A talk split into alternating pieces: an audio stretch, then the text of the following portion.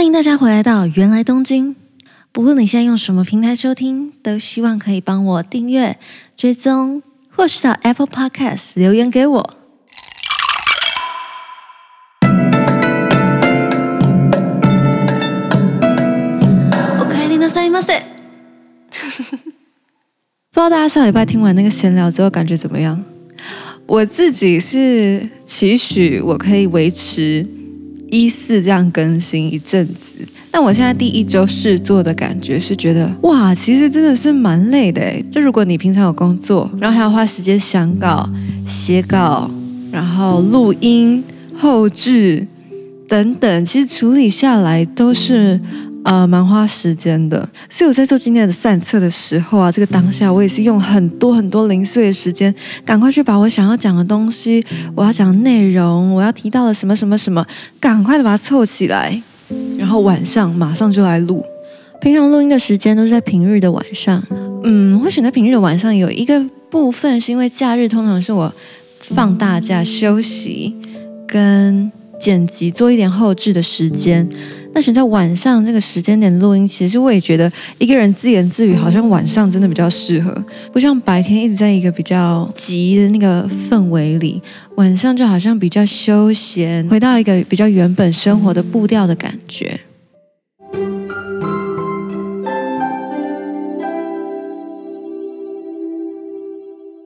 好了，我今天要带大家去的是叫做上野的地方。讲出上野的那个瞬间，我突然觉得。嗯，请问这个地方还有需要你介绍吗？的感觉。哎呀，我上次在录那个浅草的时候，我也很怕大家觉得说，嗯，浅草不是去到烂了吗？然后介绍浅草，你确定？其实我觉得浅草跟上野的确是有一点像。我不是说他们的样子有点像，我意思说他们都是观光客去到已经烂的地方了。所以今天我不是要着重在景点的介绍，因为浅草要去哪里大？大概也都会知道，你也大概有去过东京，就一定去过嘛。所以我今天主要想要分享的是，呃，比如说我喜欢的店，还有以及我在那里发生的故事。最后要分享一个在上野公园的我很喜欢的台湾文化祭给大家。首先先介绍我很喜欢的一间蛋糕店，我每次去上野一定会去买。那间店它叫做哆来咪。所以我一直都叫它哆来咪啦，因为我觉得就很顺嘛，就哆来咪的感觉。我再把它拼法打在下面。这间店特别的是啊，它是一间蛋糕 outlet 店。你想说蛋糕要怎么 outlet？不是鞋子衣服才可以 outlet 吗？其实这是我某一天在电视新闻看到，我好像在看未来日本台吧，然后就看到不是在东京，是在某一个其他地区，然后有这样子的一种 outlet 店。后来我就想说，好，那我看看东京有没有。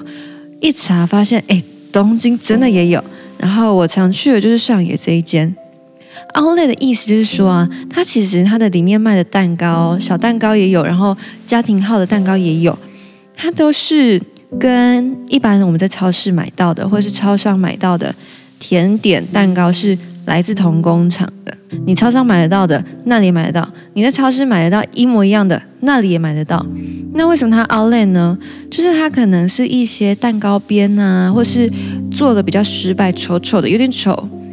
的蛋糕，然后用我印象中是半价以下的金额卖出去，所以你可以在那边买到一大盒生乳卷啊、千层蛋糕啊，就是一般你在超市买可能要五六百块日币的东西，在那边两百多块就有了。所以我只要有去上野。就一定会顺路买很多蛋糕回去，可能分室友啊，还是分同学这样子。有一次我印象中，我好像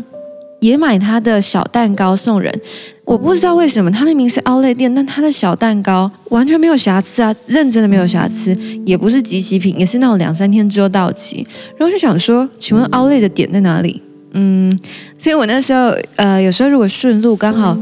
去到那边，然后刚好有要送人东西的话，也会选择去到那边购买。这是我要推荐给大家的第一间店。好啦，讲完了我非常喜欢的蛋糕店之后，呃，我要把场景拉回到上野公园。我在上野公园真是做过不少我觉得有趣的事情诶。第一件事情，我觉得是呃这三件里面最还好的，但是这件事情是我在日本一个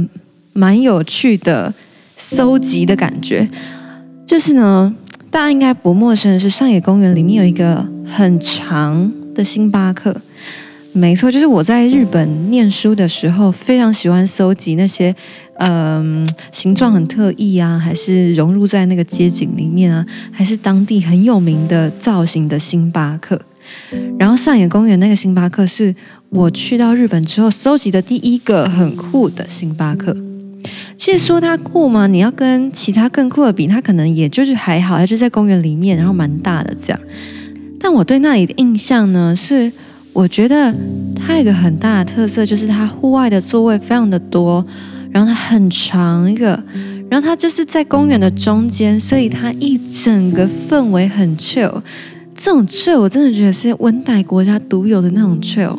就是你可以在比如说春天啊、秋天啊，或是比较没有那么炎热的夏天，坐在外面，然后吹着自然的风，然后可能看花啊、看树啊、看路人，就是有点放松的感觉。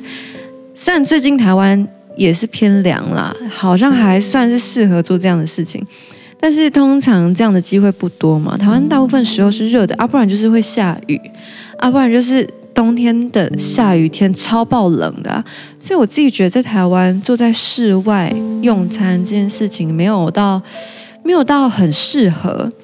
不过相较于那时候在日本，我就觉得哇，好向往这种事情哦，就是呃坐在外面，然后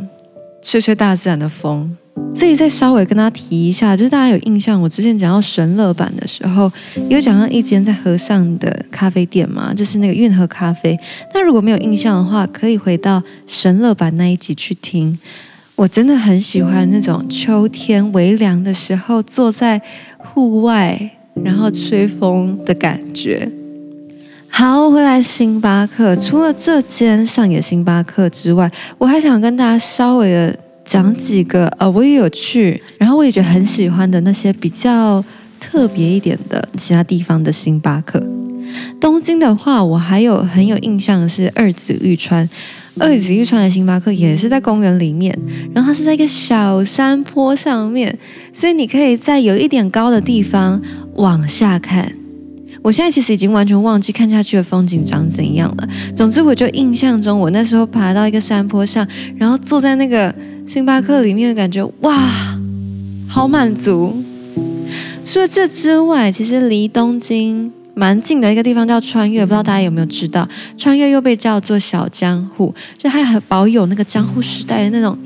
旧时代风情。然后穿越小江户那里也有一个很融入那边街道的星巴克。再来，我还有去过神户，神户那里有一个艺人馆，就改建成星巴克。然后京都清水寺大家一定不陌生，清水寺有一个在二宁坂上面，根本你就会完全没有发现，哇，这个原来是星巴克诶，它它是有一个温泉旅馆改装的星巴克，然后宇治也有，然后鸭川也有，鸭川的也可以坐在那边看河景，我真的觉得哇，这些事情真的很 chill。然后我在准备这个讲稿的时候啊，我有发现，诶，是周末黑最近也是开了一个很大的甄选店。我是觉得，如果我下一次再去东京的话，应该是还算是可以去朝圣啦，因为毕竟它还是算特别嘛。但我自己有感觉，就是，但我发现我刚刚说的那一些我去过的地方嘛，它不是有一点自然的风景，要不就是有一点历史文化融入的感觉，就是因为啊，东京就是已经很快很满了。如果用照片形容的话，我会觉得东京的饱和度非常的高了。所以那时候我在那边生活，才可能一阵子之后，我就开始想要淡一点，然后慢一点，然后哦安静一点。就是平常已经太多了，什么都太多了，所以反而是去到像那样子很自然啊、很安静啊，还是很有文化的地方的时候，我就会觉得那个满足感更高。我觉得这可能跟个性有关啦，就是因为我其实是一个很怕吵的人，所以这也就是为什么我可能就会没有那么喜欢一些场合，像是 party 啊，还是夜店呐，还是什么什么，就是很多人聚在一起，然后很近的大音量讲话的那种场合。所以当然，呃，可想而知就是我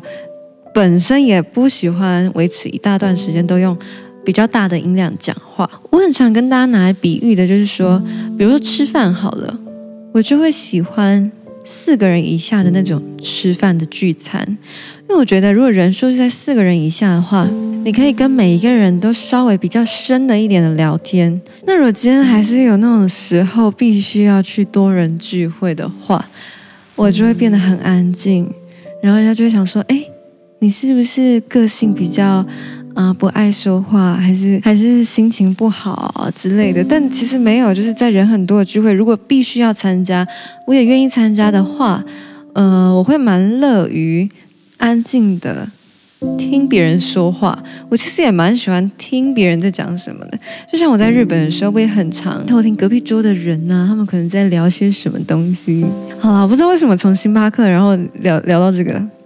总之就是我想说，原来东京里面不只是跟大家介绍东京的地方，还是留学的什么事情本身，也聊一些我在那个时候或是在什么阶段感受到的事情，是一些故事分享这样。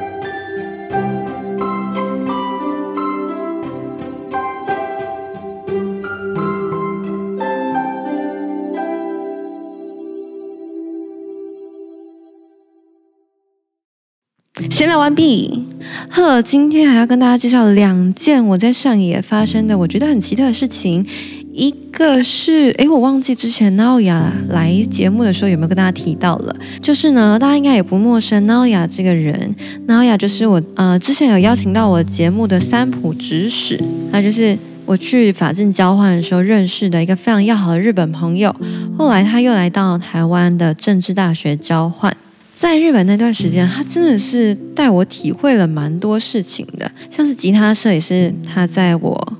刚去法政大学没几天就带我去到了社团，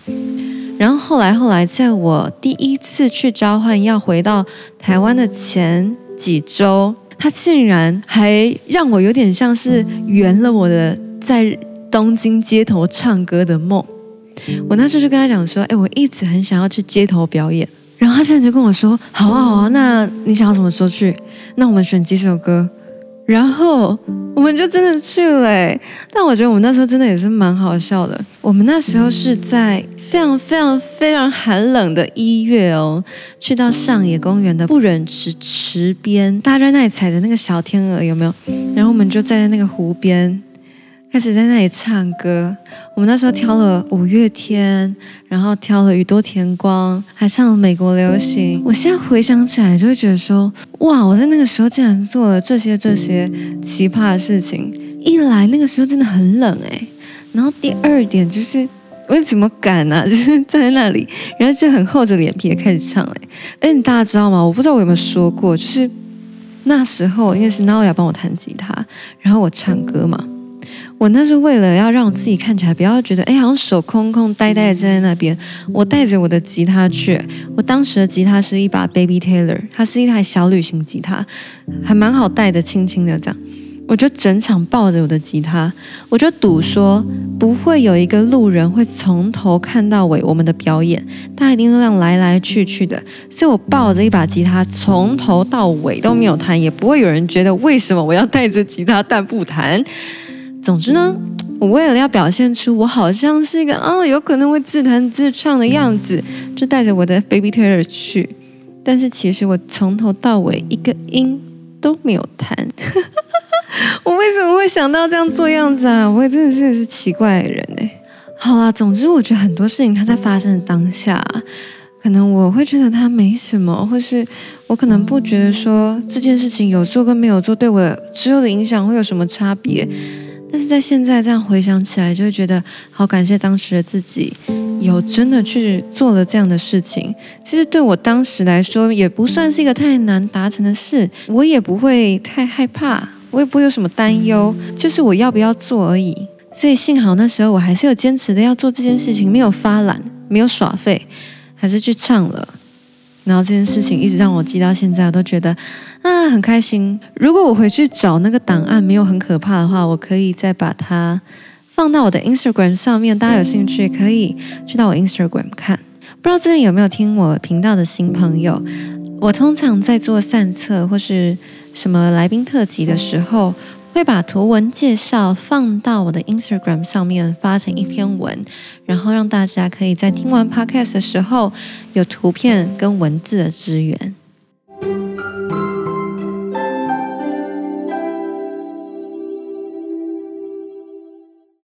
好啦，那我最后最后要跟大家分享的是办在上野的台湾祭。我不知道有多少人知道这件事情哎，因为我自己是在前年第一次接触到台湾祭。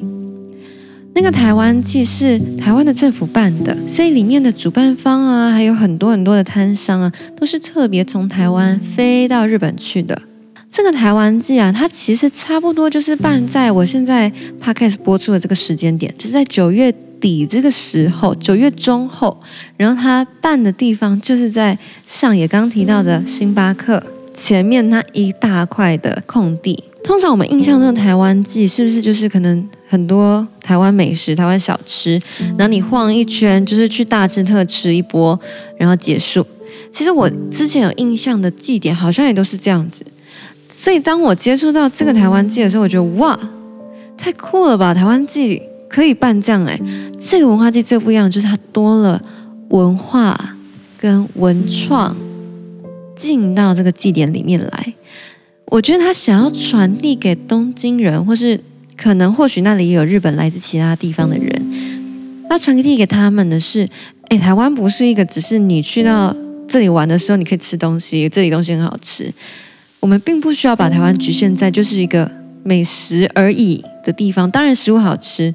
但是这里其实也有很多很有历史感的地方啊，然后我们也有很新的文创品啊，然后有一些厂商会去到那边告诉你说，诶，你来台湾的时候你可以怎么玩怎么玩，我们有提供什么服务等等，是有非常非常多不一样背景的摊商，然后每个摊商都带给来的人非常特别的内容。我去到那两年，我去，我是前年第一次，在我前年第一次接触到这个文化祭之后，我在去年又再去了一次。这两次参加这个文化祭，我都是以打工的身份去的。我记得我当时看到很多卖文创品的摊商，他们都是那种你在 p i n k o 上面可以看到的店铺卖家本人，或者是。而且 p i n k o 本身也就有趣，然后也有一些，比如说台湾啤酒啊，还是什么哦 KKday 啊，像 KKday 是做旅游的嘛，等等这些都有去。而且我觉得台湾自己有一个很特别的地方，就是它的周边、它的主视觉、它的所有设计过的东西都很好看。我觉得很经常，有时候我们看到一些政府做的文宣品啊，就会觉得。这个好像没有到非常的好看，但是那个台湾记做的周边跟主视觉，所有的设计都让我觉得，哎，好可爱哦！我前几天在收我的桌子，然后我就发现我桌角摆了一个之前在台湾记打工的牌子，然后那时候想说这个不会用到吧，那要不要丢掉？我正要把它塞到垃圾袋的时候，看到它的那个背带，天哪，这太可爱了！就是它真的很漂亮。我很难得拿到这种可能工作收到的这种嗯吊牌啊，或是在什么活动上拿到免费的东西啊，隔一段时间会不想丢掉，很少遇到不想丢掉的。着实的是被前几天收东西的时候的感受，再一次的感叹这个活动的质感非常的好。我觉得如果大家没有去过的话，或许可以在呃可能之后明年疫情好转，还是之后他有在办的时候。你刚好如果人也在东京，可以去看看。这也是我人生中第一次帮台湾的单位打工，领的钱不是一五八、一百五，而是一千块日币的时薪。我觉得这件事情真的非常的酷，因为在东京工作嘛，你当然要付这些人那个东京当地的薪资，这样才有合理嘛。好的，我觉得这件事情非常的有趣。好啦，今天上野的分享就分享到这边。然后呢，要跟大家说，我在 First Story 这个平台上面有开放了一个语音信箱的功能。语音信箱就是大家可以到那个地方留言给我，不是打字留言哦，是你可以说一段话给我。但如果不好意思说话的话，那没关系，大家可以到 Apple Podcast 下面留言给我就可以了。但如果大家想要说点什么话给我听的话，欢迎到 First Story 的语音信箱那边留言给我。我有把那个连接放在我的资讯栏里面，这一集的资讯栏，前一集的应该也有。所以大家，如果你有什么想要跟我说的话，或是想要跟我分享的 anything，都可以跟我说，也不一定要跟东京有关，还是你也跟我一样有一些，呃，就是跟人交流的障碍啊，就是不太喜欢太吵的地方啊，任何想要跟我分享的事情都可以。我希望我之后看能不能搜集成一集。那个听众回馈，然后再把它做出来跟大家分享，我觉得这应该是会蛮有趣的。好啦，那下一次也就是星期四，我一样会在上一集闲聊，跟大家聊聊一个东西。先不跟大家说是什么，免得大家觉得我很瞎。上次讲冰块啊，不然这次想讲什么？好啦，那谢谢大家收听，欢迎大家下次再准时回来收听。原来东京，那我们下次见，拜拜。